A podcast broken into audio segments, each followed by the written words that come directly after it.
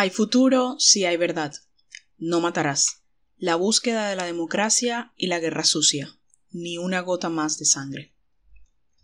El 7 de agosto de 1982, el presidente conservador Belisario Betancourt dejó claro en su discurso de posesión que pondría sus esfuerzos en la paz. Levanto ante el pueblo de Colombia una alta y blanca bandera de paz. La levanto ante los oprimidos, la levanto ante los perseguidos, la levanto ante los alzados en armas, ante mis compatriotas de todos los partidos y los sin partido. No quiero que se derrame una sola gota más de sangre colombiana, ni una gota más de sangre hermana, ni una más.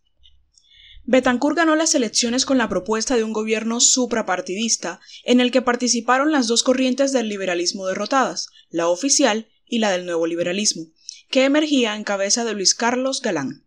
Así, su convocatoria para la paz involucró a todos los partidos, para él, las causas objetivas del conflicto armado se centraban en la pobreza y la desigualdad social y política, tal como lo había señalado desde finales de los años 50 la Comisión Investigadora de las Causas de la Violencia.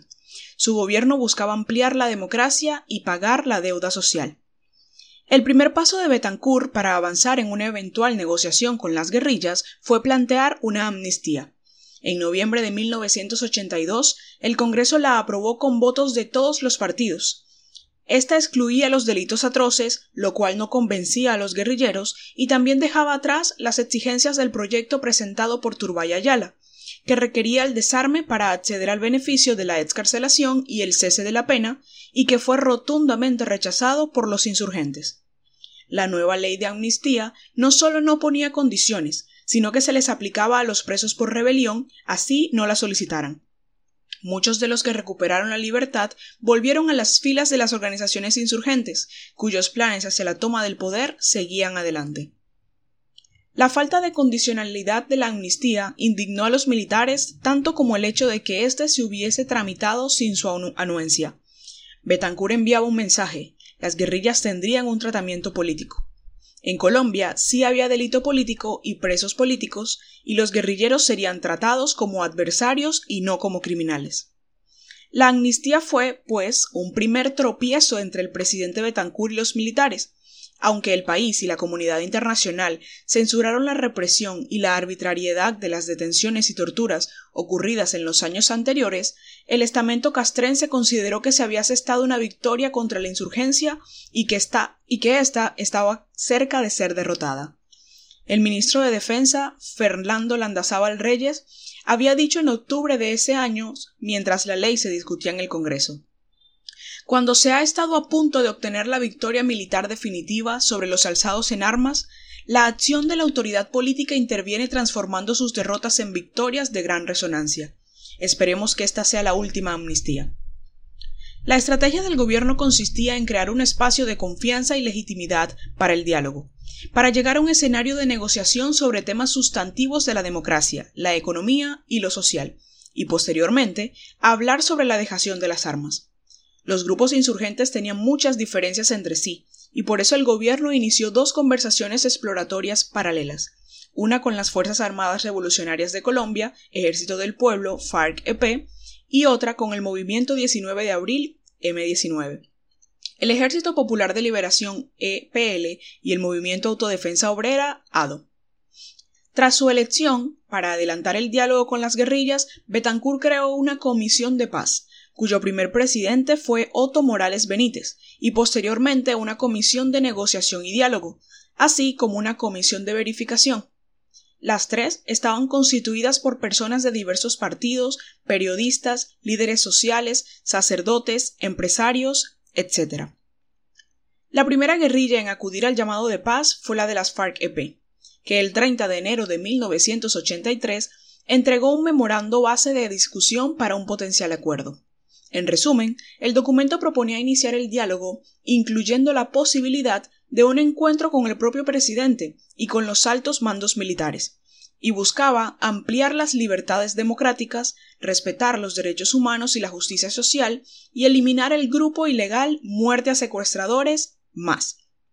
Finalmente, decía que las FARC-EP no minimizaban la importancia de la ley de amnistía y que por el contrario se apoyaban en ella para transformarla en un instrumento de movilización, de opinión y de amplias masas para la lucha por una verdadera, estable y duradera paz en Colombia.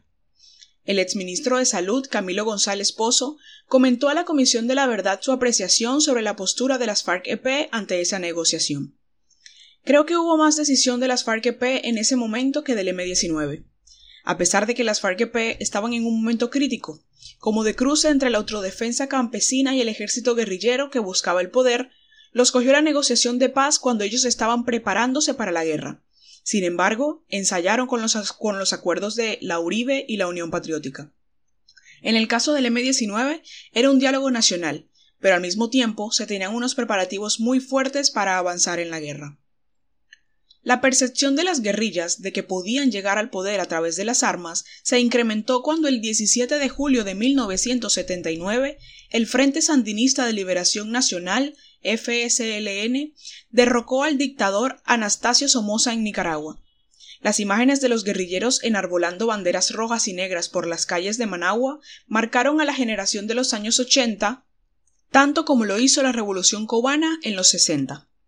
En Centroamérica estaban vigentes múltiples conflictos armados y se hablaba de la posibilidad de espacios territoriales donde las guerrillas ejercieran su poder, las denominadas zonas liberadas.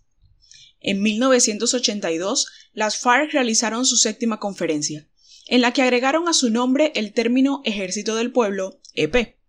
En este encuentro trazaron el plan estratégico para la toma del poder, la construcción de un ejército y una armónica y organizada acción junto a las masas. A partir de este momento pasaron a la ofensiva y se desplegaron con fuerza hacia el sur del país, al Magdalena Medio y al Urabá en Antioquia. A continuación se presentan a manera de referencia mapas de presencia territorial de las FARC-EP según el análisis de sus conferencias guerrilleras, las cuales muestran un proceso de expansión entre 1964 a 1993. En una conversación con la Comisión de la Verdad, un ex dirigente de las FARC-EP explicó que el plan acordado en dicha conferencia señalaba cómo acceder al poder a partir de un proyecto militar, pero también definía la posibilidad de la salida política, trazaba los dos caminos. La combinación de todas las formas de lucha generó discusiones muy hondas dentro, dentro del PSC, en el que hubo personas que advirtieron el riesgo de esta estrategia. Casi al mismo tiempo, el M19 organizó su octava conferencia en Putumayo. Además de su presencia urbana, este grupo decidió crear bases rurales en Caquetá, Huila, Valle y sobre todo Cauca. El PCC-ML en el undécimo congreso realizado en 1980, rompió con la tesis de Mao Zedong y llamó a una proletarización del movimiento armado. Según el relato de un excombatiente del, EEP, del EPL a la Comisión de la Verdad, para entonces se estableció una línea no de guerra popular prolongada, sino insurreccional. Bajo este lineamiento, el trabajo en las zonas rurales era simplemente de acumulación de fuerzas para los procesos insurreccionales y las ciudades se convertían en el elemento fundamental a trabajar. Su foco de crecimiento fue Antioquia y muy especialmente Urabá, donde se intensificaban los conflictos alrededor de la industria del banano. El ELN no solo estaba en pie de guerra, sino que no había acogido el llamado a la paz. A principios de los años 80, este grupo resurgió de sus cenizas, conducido por el sacerdote español Manuel Pérez. En 1983, durante la reunión nacional Héroes y Mártires de Anorí, se estableció su línea de crecimiento y una dirección unificada. Un ex integrante de la dirección nacional del ELN rememoró ante la Comisión de la Verdad lo siguiente. Se echó un tinal de la crisis y fue como la puerta de entrada o el umbral al desarrollo que hoy en día tiene el Ejército de Liberación Nacional.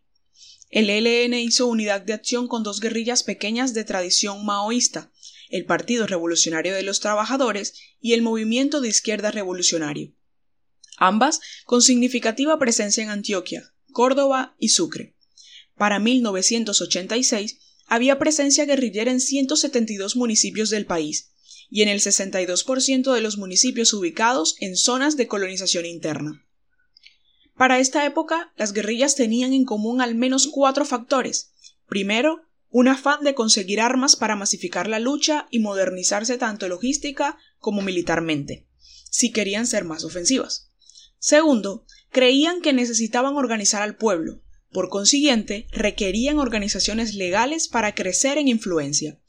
Tercero, necesitaban ganar peso en la opinión nacional e internacional. Por eso debían dar golpes de propaganda y tener agendas políticas de resonancia.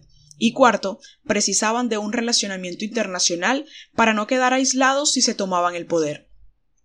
El requisito para lograr los objetivos que se había trazado las guerrillas era conseguir dinero. Según pudo establecer la Comisión de la Verdad, estas no eran financiadas por los países socialistas o los gobiernos que las apoyaban. Solo les ofrecían cursos o entrenamiento militar. Los grupos insurgentes encontraron otras formas de sostener la guerra, el secuestro, las extorsiones y el narcotráfico. Para cuando Betancourt enarboló la bandera blanca, el secuestro era rechazado en la sociedad colombiana, y además era el motivo principal para que muchos sectores, especialmente del empresariado, desconfiaran del naciente proceso de paz. Las guerrillas llamadas al, armisticio se financiaban con el secuestro. Así fue como lo explicó a la Comisión de la Verdad un excombatiente. Había una aceptación de que el secuestro se podía y se debía hacer en el sentido en que la consecución de finanzas era un elemento estratégico, absolutamente necesario para la lucha revolucionaria. Pero digamos, no porque fuera revolucionario el secuestro, no porque fuese un derecho, sino porque era una necesidad que de otra manera no se podía surtir. Desde el punto de vista de las guerrillas, las élites colombianas debían pagar su guerra. En conversación con la Comisión de la Verdad, uno de los exdirigentes del M-19 reconoció que Bateman decía que había que hacer pocos secuestros, pero rendidores. El M-19 convirtió el secuestro en un espectáculo, particularmente cuando se conocieron las cárceles del pueblo, que eran una especie de bóvedas donde mantenían bajo custodia a sus secuestrados en las ciudades adaptaban cuartos subterráneos insonorizados con elementos como icopor y dotados de medios de comunicación, medicinas, alimentos, entre otros. Su uso, según lo describió una exguerrillera de ese grupo, estaba orientado a secuestros con fines económicos y como remedos de justicia. Algunos casos en los que el M-19 recurrió al secuestro para obtener dinero al tiempo que beneficios políticos fueron el de Hugo Ferreira Neira, gerente de Indupalma, quien fue secuestrado en 1977 para presionarlo a firmar un acuerdo con el sindicato de la empresa. También lo hicieron con Camila Michelsen. A cambio de su libertad, el grupo pedía que su padre, Jaime Michelsen, indemnizara a los ahorradores el dinero que habían perdido con la quiebra del gran grupo del grupo Gran Colombiano. El M19 pedía además 30 millones de dólares. El acuerdo para su liberación solo se obtuvo hasta junio de 1987, y un mes después ella fue liberada. En el caso del EPL, el secuestro tuvo que ver más con la noción del enemigo de clase. Tal y como lo relataron algunos excombatientes de esta organización a la Comisión de la Verdad, en sus inicios, esta práctica estaba proscrita y era considerada un acto típico de delincuencia común. Sin embargo, los propósitos insurreccionales se impusieron se vio la necesidad de crecer. Se fueron soltando esas, ataduras morales y éticas y entonces ahí se empezó a validar la extorsión y el secuestro. Y eso llevó a que el secuestro pues en algunas partes se diera más y en otras partes menos, pero de todas maneras se empezó a impulsar como una política del partido. Esta decisión incidió en el desarrollo posterior del conflicto armado en Córdoba y Antioquia. De las 410 víctimas de secuestro registradas por parte del EPL entre 1977 y 1991, 249, el 61%, se concentraron en esos dos departamentos. Según reconoció uno de los excombatientes del EPL a la Comisión de la Verdad, el agobio de los finqueros fue tal que vendieron sus tierras, casi siempre narcotraficantes que estaban interesados en lavar sus dólares en negocios de ganadería y en ubicarse cerca de los puertos naturales del Golfo de Urabá y Morrosquillo, rutas históricas de salida de la cocaína hacia el Caribe. El ELN, por su parte, mantuvo el secuestro como un crimen asociado principalmente a mantener su economía. Se destacó por recurrir al secuestro de extranjeros y funcionarios de, empresas multinacionales, el primer caso ocurrió cuando la firma alemana Meismann construía el oleoducto Caño Limón Coveñas. Según el testimonio para la Comisión de la Verdad de un ex dirigente del ELN que fue testigo directo de los hechos, poco después de que llegara la multinacional, comenzaron una serie de conflictos con las comunidades que exigían que la empresa arreglara las carreteras deterioradas por las maquinarias y el trazo del oleoducto y otras reivindicaciones locales. Como no encontraron respuesta, un grupo de campesinos secuestró a un ingeniero. Estaban en la Esmeralda, una buena tarde sin hacer nada, y venía un carro de la compañía y cogieron un burro y se lo atravesaron en la carretera. Un burro. Esa es la historia real, y entonces el conductor, para no estrellar el burro, paró y ahí fue cuando cogieron al ingeniero. Las negociaciones fueron oficializadas a través de una pareja de expertos negociadores alemanes, Werner y Michaela Maus, con quienes el ELN tejió una relación económica y política duradera. El acuerdo pactado con la multinacional incluía obras sociales para las comunidades. Esta combinación entre exigencias económicas y sociales se repitió en otros secuestros y extorsiones, ya no solo en Arauca, sino a lo largo de todo el, todo el recorrido del oleoducto. Así como desde las fuerzas legales se había usado la tortura y la desaparición forzada contra el considerado enemigo interno, despojándolo de toda humanidad, el secuestro se convirtió en una de las prácticas más degradantes e inhumanas llevadas a cabo a nombre de la revolución, Así lo sintió un político conservador que estuvo secuestrado por cerca de siete años por las FARC-EP. Se atribuían a secuestrar y asesinar en la búsqueda de un fin superior que era una autodefinición de lo que ellos consideraban que debía ser la sociedad, imponiendo sus ideas a los demás. Y en esto todo era válido, hasta el secuestro y el asesinato. Esto me pareció una personalidad de psicópatas, y allí tomé una decisión que fue no dejarme secuestrar espiritual ni mentalmente, y no dejarme quitar mi condición de ser humano y entender el secuestro como algo en lo que yo podía decidir. Aunque fue un crimen generalizado, el sector empresarial fue el más afectado.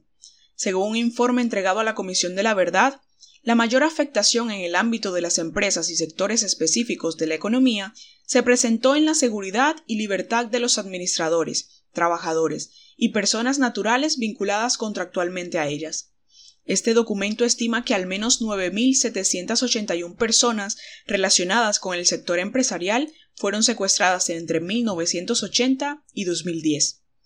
El 23 de junio de 2020, en un encuentro público realizado en el marco de la Comisión de la Verdad, el ganadero Roberto Lacutir recordó su secuestro, ocurrido el 6 de octubre de 1989 a manos de las FARC-EP. Fui secuestrado en 1989 y durante mi cautiverio estuve un tiempo amarrado. Después de mi secuestro a mi familia la persiguieron. Tuvimos quince secuestros. Un tío fue asesinado. Fueron muchos años en los cuales en el departamento del Cesar, de donde yo vengo, sufrimos con el secuestro, con la persecución. Volaron nuestras fincas, nuestros negocios, mataron a nuestras vacas y hasta a nuestros trabajadores en algunas ocasiones. El horror de la guerra es inconcebible. Yo de pronto no puedo perdonar, o de pronto puedo, lo que no voy a hacer es olvidar. En términos globales, durante el conflicto armado, las FARC-EP fue el grupo que más víctimas de secuestro dejó. Pero las demás guerrillas también acudieron a esta práctica e incluso el 57% de los crímenes de guerra atribuidos al M-19 fueron justamente secuestros. A largo plazo, el secuestro se convirtió en un boomerang para las guerrillas y en una herida profunda para Colombia minó la confianza en la paz y las opciones de las insurgencias en la vida política. Muchos años después, el fin de esta práctica se convirtió en el único requisito para que el gobierno de Juan Manuel Santos se sentara a negociar el acuerdo de paz con las FARC-EP. Para entonces, el secuestro, las retenciones ilegales y la toma de rehenes habían tenido consecuencias nefastas para el país. El 14 de septiembre de 2020, el último secretariado de las FARC-EP publicó una carta en la que afirmó lo siguiente el secuestro solo dejó una profunda herida en el alma de los afectados, e hirió a muerte nuestra legitimidad y credibilidad. Tomada esa decisión, en las circunstancias excepcionales de la guerra irregular, y buscando equilibrar fuerzas, tuvimos que arrastrar ese lastre que hasta hoy pesa en la conciencia y en el corazón de cada uno de nosotros y nosotras. Así pues, Betancourt se enfrentaba a unas guerrillas cuya estrategia era la toma del poder a través de la insurrección y con la prioridad de buscar recursos para la guerra, aunque tampoco dejaron pasar la oportunidad de explorar una salida política o de encontrar una plataforma para la propaganda y la acción pública. Mientras tanto, otro obstáculo para la paz se estaba incubando, el paramilitarismo. Para cuando Betancourt tendió el ramo de olivo a las guerrillas, el MAS ya era una realidad. El narcotráfico pujaba por entrar a la política y encontró en su vinculación a la guerra un camino.